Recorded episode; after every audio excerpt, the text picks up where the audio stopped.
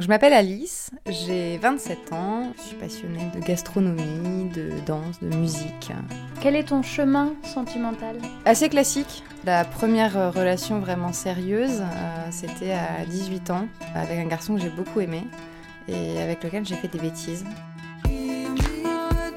Dans le slip, Dans le slip des culottés. culottés. culottés. Dans le slip des culottés. Louise Hénard. et Mathilde Groisil.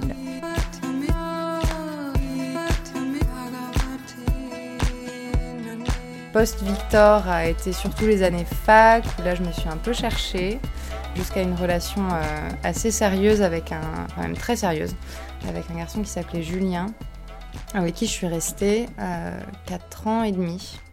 Et là j'ai découvert la vie de couple et tous ses désavantages, même si c'était assez jeune. Et euh, les choses se faisant, premier boulot euh, arrivant aussi, on s'est retrouvés à distance. Et j'ai fait la rencontre de mon mec actuel, Théo, euh, qui, avec qui je vis une très très belle histoire euh, depuis trois ans. Quand tu parles de désavantages du couple, c'est lesquels? C'est les désillusions face à la passion qui, se, qui, qui part avec les années. Je pensais que c'était un truc qui durait, que quand tu étais amoureux de quelqu'un, tu étais hyper amoureux toute ta vie, que le sentiment euh, était stable. Euh, j'ai découvert que c'était pas le cas, que tu pouvais euh, l'aimer très fort, mais parfois le détester, que tu pouvais être blessé par quelqu'un qui t'aimait beaucoup. Un autre désavantage auquel j'étais pas non plus préparée, c'était le la baisse de libido qui va avec les déceptions et les blessures qui accumulées coupent tout désir. Qu'est-ce qui t'a blessé pendant ces 4 ans de relation? J'ai des souvenirs euh, de, de, de disputes pas bien méchantes, mais qui finissaient en euh, t'es trop conne ou euh, que j'étais grosse. Et c'est en fait, c'est plein de petites choses qui accumulées, même si dans le fond tu sais que c'est pas des choses qu'ils pensent vraiment, c'est des choses qui restent.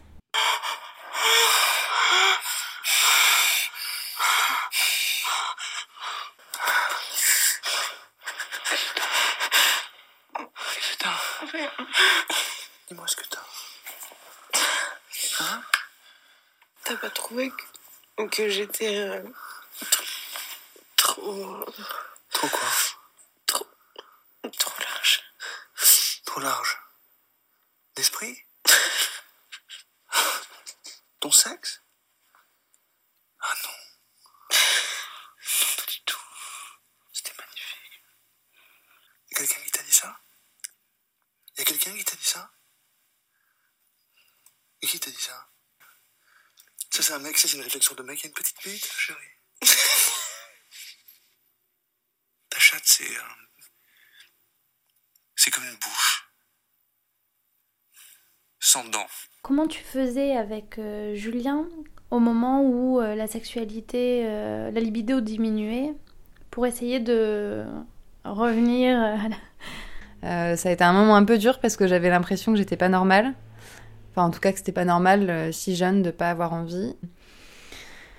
Est-ce que c'était des longues périodes de Ouais. perte de libido, plusieurs mois ou plusieurs semaines? Ouais, c'était des longues périodes.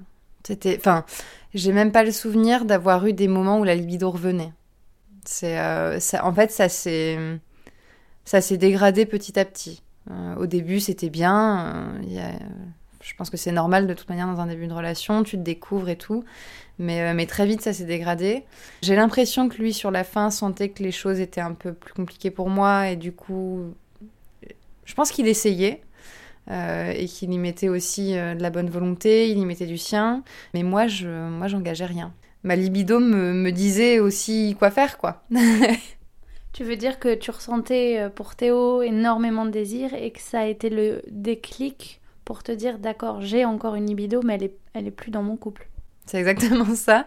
Euh, il a fallu que je vive ça pour me rendre compte que j'étais pas un cas désespéré et que surtout, euh, vu la puissance des choses que j'arrivais à vivre avec Théo, il fallait surtout pas que je m'enferme dans quelque chose euh, qui me rendait finalement plus malheureuse et plus fuyante que ce que j'avais vraiment envie d'être.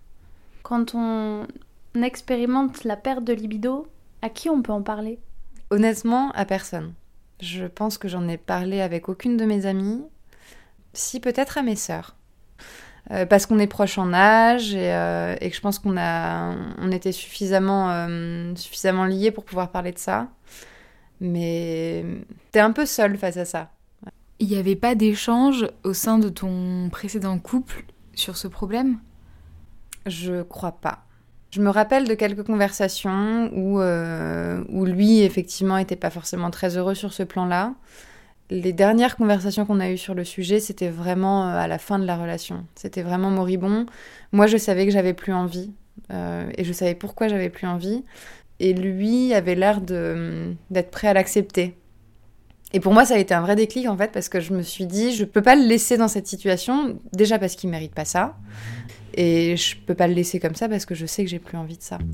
Je suis venu te dire que je m'en vais. Et tes larmes n'y pourront rien changer. Comme dit si bien Verlaine, au vent mauvais. Je suis venu te dire que je m'en vais. Tu te souviens des jours anciens et tu pleures. Tu suffoques, tu blémis à présent sonner l'heure des adieux à jamais. Hein, Je suis au regret de te dire que je m'en vais. Ouais, je t'aimais. Est-ce qu'il y a euh, dans tes deux relations longues des tabous sexuels? Dans l'actuel, il y en a pas. Enfin, j'ai pas l'impression. Je pense que ça, ça a été hyper libérateur. Même pour le désir, hein, je pense que vraiment le fait de pas euh, de pas se cacher quoi que ce soit et de de pas se, de pas avoir honte ou de pas se sentir jugé, c'était vraiment un- bah, ça fait vraiment du bien. Raconte-nous un peu vers quoi tu as envie d'aller? Alors honnêtement, j'ai pas de j'ai pas de plan précis. J'ai juste envie d'être capable de m'écouter. Et si euh, et si demain j'ai un, un fantasme un peu débridé, j'ai j'ai envie d'être capable de pas me juger en me disant oh, ça c'est dégueulasse ou euh, ou c'est trop ceci, c'est trop cela.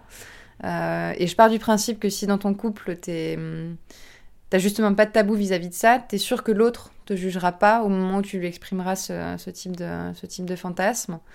Cette liberté de se dire les choses euh, entre Théo et toi sans euh, vous juger, est-ce que ça te permettrait d'exprimer des fantasmes qui impliqueraient par exemple d'autres personnes?